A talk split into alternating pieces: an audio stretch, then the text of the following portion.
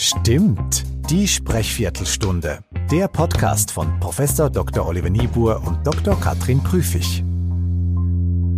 Hallo Olli. Hallo Katrin. Herzlich willkommen unseren Zuhörenden zu unserem neuen Podcast. Stimmt, die Sprechviertelstunde. Es geht hier um charismatischer Klingen und Kommunizieren und heute ganz konkret um welches Thema, Olli?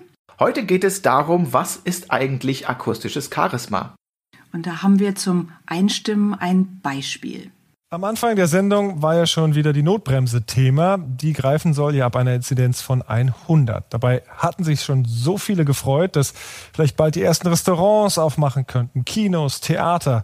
Und in Berlin, da probieren sie es an diesem Wochenende einfach mal aus. Trotz einer Inzidenz von 101,3 war heute Publikum im Theater, um das Berliner Ensemble zu sehen mit dem Stück Panikherz. Passt ja irgendwie auch ganz gut in diese Zeit, denn es handelt ja vom Aufstehen nach dem Hinfallen. Ja, weil ich finde, dass es ein unwahrscheinlich, äh, klar, verantwortungsvoller Job ist, dass du irrsinnig unter Druck bist als Politiker. Ich glaube, du hast es ja eben gut äh, beschrieben mit eurer äh, super Idee der Gag-Vorschau. Du musst so aufpassen, was du machst, weil das natürlich dann am nächsten Tag überall rauf und runter äh, ziseliert, besprochen, diskutiert, in die Tonne getreten wird und alles. Und das gilt natürlich auch für Auftritte bei uns. Das waren Ingo Zamperoni und Anne Will. Und was die beiden mit unserem heutigen Thema zu tun haben, das klären wir jetzt. Denn wir schauen darauf, was ist eigentlich akustisches Charisma? Beim akustischen Charisma geht es um die Signale der gesprochenen Sprache und insbesondere um die Signale der Stimme. Die Stimme hat eine unfassbar komplexe Akustik, aber die lässt sich aufdröseln in die einzelnen messbaren Bausteine, die wir dann ähm, getrennt voneinander beobachten, die wir messen können, zum Beispiel messen können ähm, in Hertz, in der Frequenz, aber auch ähm, in Millisekunden im Zeitbereich, in Dezibel in der akustischen Energie und auch in anderen statistischen Kenngrößen. Und auf dieser Grundlage wurde in der Wissenschaft jetzt eine Technologie entwickelt, mit der man akustisches Charisma, das Charisma der Stimme, messen und quantifizieren, bewerten kann und sichtbar machen kann. Und das wollen wir unter anderem in diesem Podcast anwenden. Und bevor wir gleich tiefer in das Thema einsteigen, was hat's denn mit diesem Podcast auf sich? Dieser Podcast, das sagen wir mal ganz unbescheiden, ist einzigartig. Denn wir begleiten mit Stimmt, die Sprechviertelstunde, den Bundestagswahlkampf 2021. Wir begleiten die Kandidatinnen und Kandidaten der Parteien und zwar mit unseren Ohren und mit unserer Technik. Denn wir werfen einen Blick auf ihre stimmliche Präsenz und Überzeugungskraft, auf ihr akustisches Charisma. Wir analysieren und diskutieren miteinander, was gut wirkt, was besser laufen könnte, was wirkungsvoll ist, was charismatisch ist. Und zwar aus wissenschaftlicher Sicht, dafür steht Professor Dr. Oliver Niebuhr, und aus Sicht einer Medien- und Speaker-Trainerin, das bin ich. Olli. Ja, wunderbar. Dann fangen wir doch gleich mal an. Wir haben jetzt ja die ersten beiden Beispiele schon gehört und ich glaube, ähm, ja, die hätten wir vielleicht auch erkannt, ohne dass ich gesagt habe, wer es ist. Und natürlich ist sowas wie Sprecheridentität auch Teil der Stimme. Aber darum geht es eigentlich gar nicht, beziehungsweise darum geht es nicht nur. Es geht darum, wie wir die Stimme benutzen, wenn wir sprechen, wenn wir präsentieren. Und was kann man da genau hören? Ich weiß nicht, ob ihr vielleicht schon auf das eine oder andere gehört habt. Natürlich habt ihr gehört, die Stimme von Ingo Zamparoni ist ein wenig tiefer in der Stimmlage als die äh, von Anne Will. Das ist auch relativ normal. Es geht immerhin auch dort um einen Mann-Frau-Unterschied. Aber natürlich geht es auch um Aspekte wie Sprechtempo. Es geht um Aspekte der Phrasierung. Es geht darum, wie ich eigentlich die, die ganze Melodie, die ich mache, forme. Wie ist sie beschaffen? Ähm, wie, sagen wir mal, ähm, wie lebendig, wie wellig in der Akustik ist sie eigentlich? Mhm. Und bei Phrasierung, wenn ich da noch mal kurz reingehe, damit meinst du, wie lang sind die Gedankenteile, die Satzteile? Ne? Oder wie lang sind die Sätze, bevor erstmal wieder eine Pause kommt? Richtig, auch das muss man natürlich richtig gut machen und das haben die beiden auch richtig gut gemacht. Natürlich ist das teilweise einfacher, wenn man eine äh, Textgrundlage hat, aber die braucht man nicht zwangsläufig dafür. Gute Redner schaffen das auch, ohne dass sie eine Textgrundlage dafür haben. Dann haben wir gehört, beide haben einen ziemlich ausladenden Tonhöhenumfang. Das heißt, sie, sie haben tiefe Anteile in ihrer Stimme und auch ein paar höhere Anteile in ihrer Stimme, gehen also sehr weit runter und gehen auch sehr weit rauf. Beide mehr als eine Oktave, sogar fast zwei Oktaven. Das ist ja etwas, was unser Gehirn auch sehr gerne mag. Das nur schon mal vorweg. Wir werfen gleich auch noch einen kleinen Blick in unsere beiden Gehirnhälften, wie sie arbeiten und was eigentlich gut ankommt, vor allem rechts. Genau. Und dann haben wir beispielsweise auch sowas wie Stimmqualität. Ähm, dann natürlich unterscheiden sich Männer und Frauen auch grundlegend, aber wir können beide unsere Stimme natürlich auch in der Qualität variieren. Wir können sie ein bisschen rauer klingen lassen. Ähm, wir werden noch in diesen Episoden von uns Beispiele so von Ulrich Wickert hören. Also der spielt extrem mit einer Stimmqualität, die ist teilweise sehr rau und sehr, sehr heiser. Und dann wird sie plötzlich doch auch relativ weich zart. Ähm, das ist natürlich etwas, das wir auch können und das auch gute Redner ausmacht. Katrin. Hast du Uli Wickert denn dabei? Dann könnten wir da doch jetzt direkt mal reinhören. Ja, natürlich. Ich habe sie alle im Gepäck. Gut. Den Grundkonsens in diesem Staat zu fördern, dazu könnte der nationale Feiertag dienen. Stolze Momente für unsere nationale Identität. Aber Sie sollten auch stolz sein auf Ihre Heimat die Anmut ihrer Natur, die Schönheit der Bauten des alten Dresdens. Aber schauen Sie nicht immer zurück, sondern denken Sie an heute, blicken Sie in die Zukunft. Heute können Sie stolz darauf sein, wie Sachsen in Deutschland, ja wie Sachsen in der Welt gesehen wird. Soweit ein O-Ton, eine Sprechprobe von Uli Wickert. Und was mir da auffällt, ist etwas, das viele Sprechende viel zu wenig an Bord haben, nämlich, dass sie tatsächlich am Ende des Satzes die Stimme runterbringen. Ähm, Olli, ich habe gelernt bei dir, das ist der finale Fall.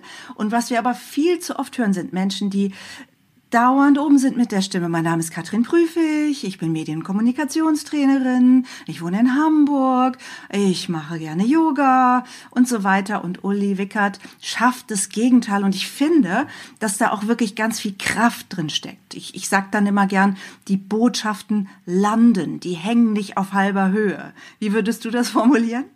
Ja, ziemlich genau so. Also für einen, also für einen Mann muss um es ein bisschen akustisch mal zu werden, muss die Stimme auf jeden Fall unter einen Wert von 100 Hertz fallen, damit das auch als ein finaler Fall wahrgenommen wird. Bei Frauen reden wir da so von 130, 140 Hertz äh, in etwa. Da muss sie wirklich drunter kommen. Und das ist tatsächlich gar nicht so leicht. Gerade auch in Präsentationen, wo ich eh ein bisschen lauter sprechen muss. Da habe ich natürlich das Problem, dass ich eh auch einen hohen Luftdruck habe. Also ich presse viel Luft durch den Kehlkopf hindurch und dann natürlich ist die Stimme insgesamt ein bisschen höher und dann nach unten zu kommen, das ist in der Tat eine Kunst, aber das ist eine Kunst, die man natürlich äh, proben kann. Das ist auch eine Frage der der stetigen Übung und der Sprecherfahrung. Bei Frauen finde ich die Chance, mal richtig tief zu landen, bei einer an sich ja höheren, frischeren, helleren Stimme, finde ich die Chance ebenso groß, am Ende des Gedankens den Punkt zu sprechen. Also um das Potenzial der Stimme auch wirklich nach unten auszuschöpfen. Ne? Das hat übrigens ähm, auch Anne Will in unserem ähm, Beispiel ganz am Anfang wirklich hervorragend gemacht. Es ist also auch wirklich von denen, die unter diesen Wert wirklich immer dann kommt, habe ich das Gefühl, wenn sie es auch plant, ist sie auch zuverlässig drunter. Was du jetzt eben gerade gemacht hast, ist eigentlich fast noch schlimmer. Also natürlich kann man auch raufgehen. Dankeschön. ja, ich, ich, nee, ich, also jetzt in dem, was du also ähm, als ein schlechtes Beispiel vorgemacht hast, mhm, okay. da ist es eigentlich, da ist es eigentlich noch schlimmer gewesen. Ähm, denn diese Art von Kontur, die so ein bisschen raufgeht, aber dann wieder leicht fällt, ne, da, na, na, na, die kennen wir alle, vielleicht noch aus unserer Kindheit, die hieß dann irgendwie, na gut, dann mache ich eben leiser, vielleicht oder so, ne, und da gibt's jetzt halt gerade kein Eis. Natürlich verwenden wir die auch noch als Erwachsene, aber die ist tatsächlich eher uncharismatisch. Man kann es auch machen, wie beispielsweise Günther Jauch.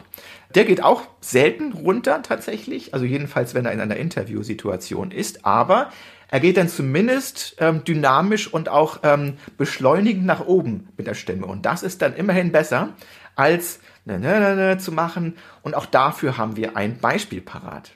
Ich hatte eine Erfahrung hinter mir, ähm, die mich dann auch doch leichteren Herzens mal in diese Unterhaltungsgefilde abdriften ließ. Das war die Erfahrung, dass ich gewünscht war als zweiter Mann im Heute-Journal. das Schöne am finalen Fall, also an diesem hörbaren Punkt, ist ja auch, dass er uns die Gelegenheit gibt, eine echte Pause zu machen. Das stimmt. Die ein, zwei Sekunden, in denen du mir jetzt schön reingesprochen hast, vielen Dank, Olli, äh, aber die ein, zwei Sekunden, vor denen viele Redende, viele Sprechende tatsächlich Angst haben, ne? dass sie Stille erzeugen und dass das vielleicht als Loch empfunden wird. Und da sagen wir, denke ich einvernehmlich, nein, es sind eben keine Löcher, sondern es sind energiegefüllte Momente, die übrigens den Zuhörenden dann auch Zeit geben, wieder Tritt zu fassen mit dem Gedanken, den der Sprechende gerade geäußert hat. So, jetzt war ich aber wirklich still und habe nicht reingesprochen.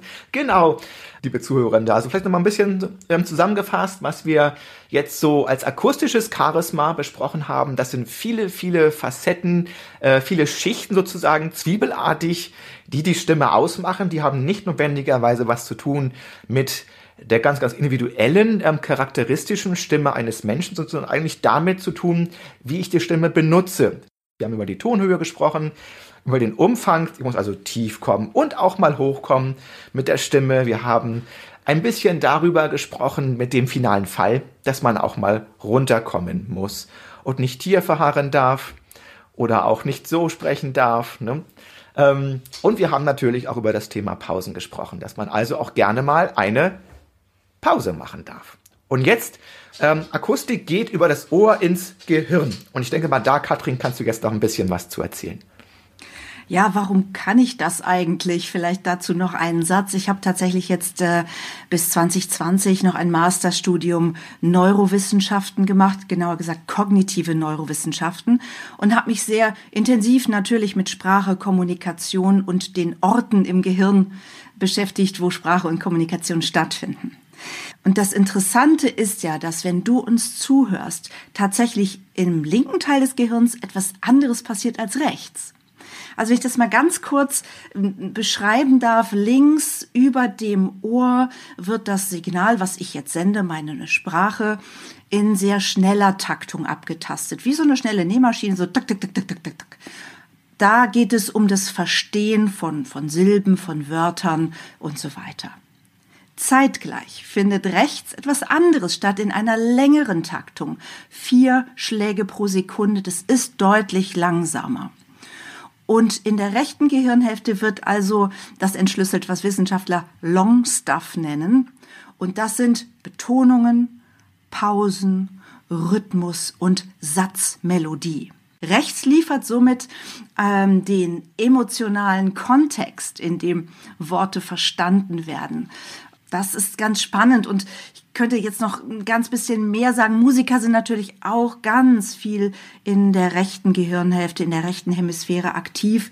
Zum Teil die gleichen Areale wie beim Sprachverstehen und bei der Sprachentschlüsselung. Man könnte also sagen, Olli, dass wirklich gute Redner sowas sind wie Musik in unseren Ohren.